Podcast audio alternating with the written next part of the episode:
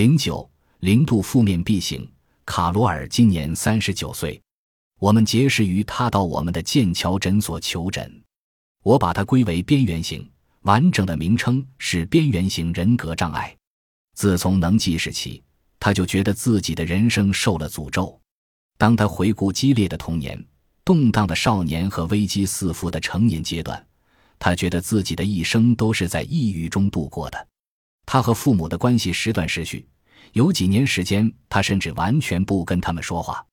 他意识到自己对父母满怀憎恨，他觉得父母亏欠了他，从来没把他当做过真正的女儿对待。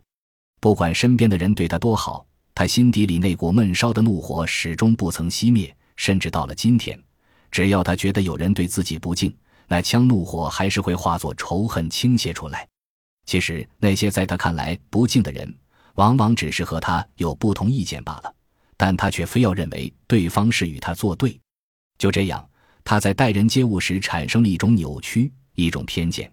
他总以为别人在对他使坏，但其实并非如此。他的孩子只要不照他的吩咐做，他就冲着他们尖叫咒骂：“你们竟敢这么不尊重我！你们都给我滚！我恨你们！我再也不想见到你们了！你们自己照顾自己去吧！我和你们统统没有关系了！你们这些邪恶自私的杂种！”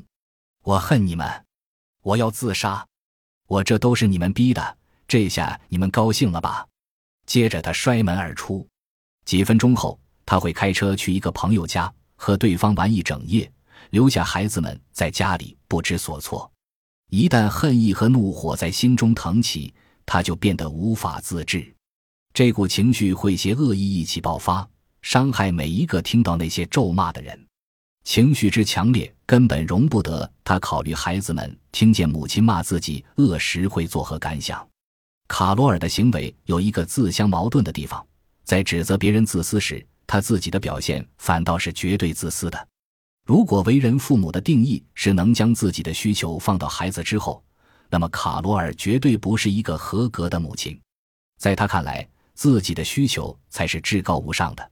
孩子们的需求都向来不在他的注意范围之内，他的发泄在孩子们心中留下的淤伤还未消退，他却已经在闹市的一间咖啡馆里和朋友们大笑玩乐了。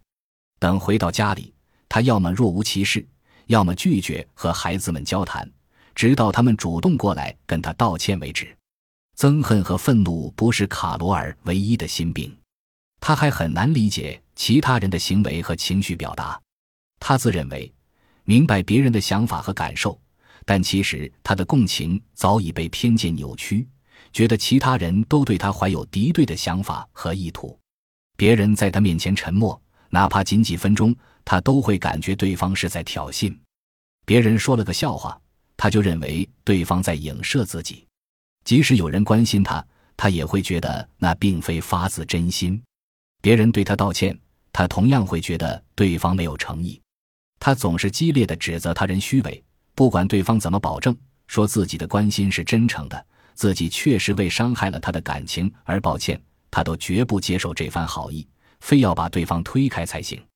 他从来不曾想过，他这种专横自私的行为使别人都感到受了他的欺凌和控制。卡罗尔行事冲动而暴躁，极难相处，但他也是一个悲剧人物。他在这个年龄本该充满自信，事业有成。却无法建立亲密的人际关系，他始终对别人感到失望，还认为人人都在害他。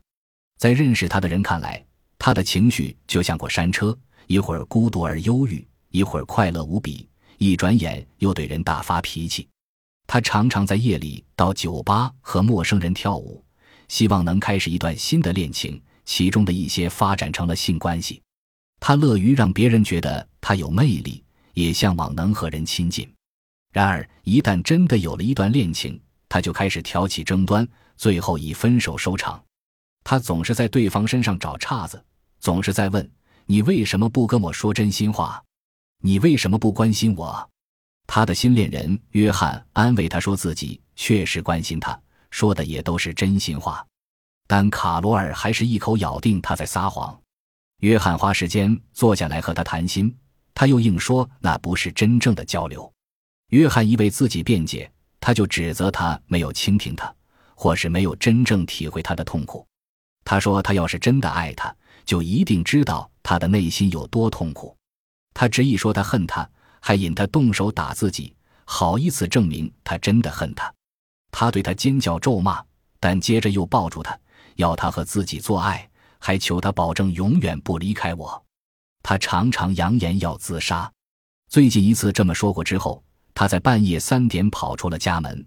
他号称约翰不关心自己。并且这一次我是认真的。当天夜里，约翰花了几个小时搜索当地的公园、无人的停车场、荒地和他逃跑过的其他地方，想找到他，安慰他，劝他回家。你也猜到了，这些动荡的恋情自然是不会长久的。在婚姻生活中，她总是对丈夫麦克大肆奚落，她还指责麦克冷落她，使她觉得自己并不重要，并且无视他，好像他不存在。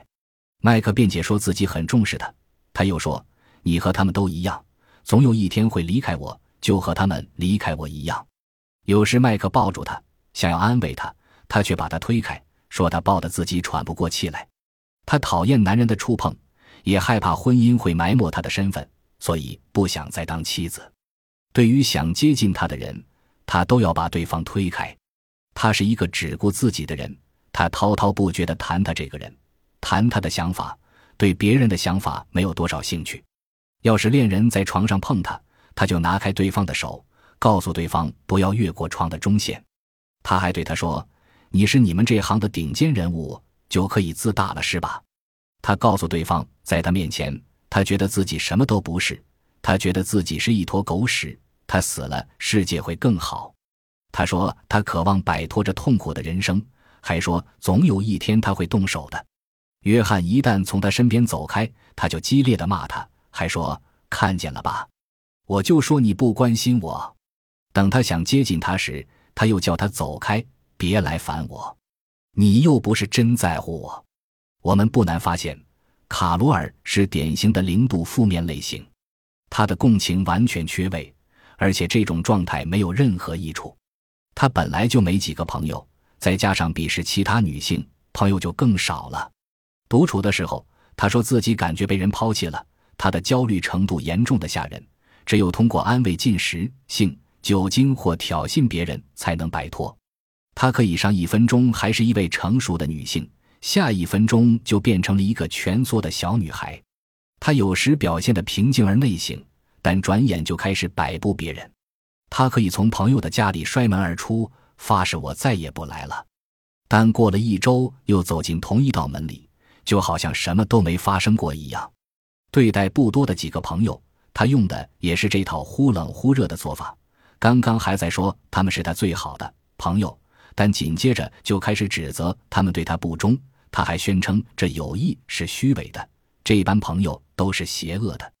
卡罗尔现在的行为，从上面的例子可见一斑。边缘型患者始终害怕被抛弃。他们的心中充满痛苦和孤独，还有憎恨、冲动和自我毁灭。他们的言行前后矛盾，这些都是边缘型人格障碍的标志特征。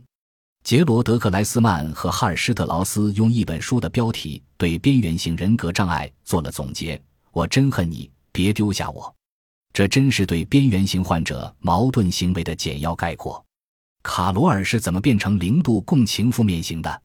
他又是沿着哪条路走到边缘型人格障碍的？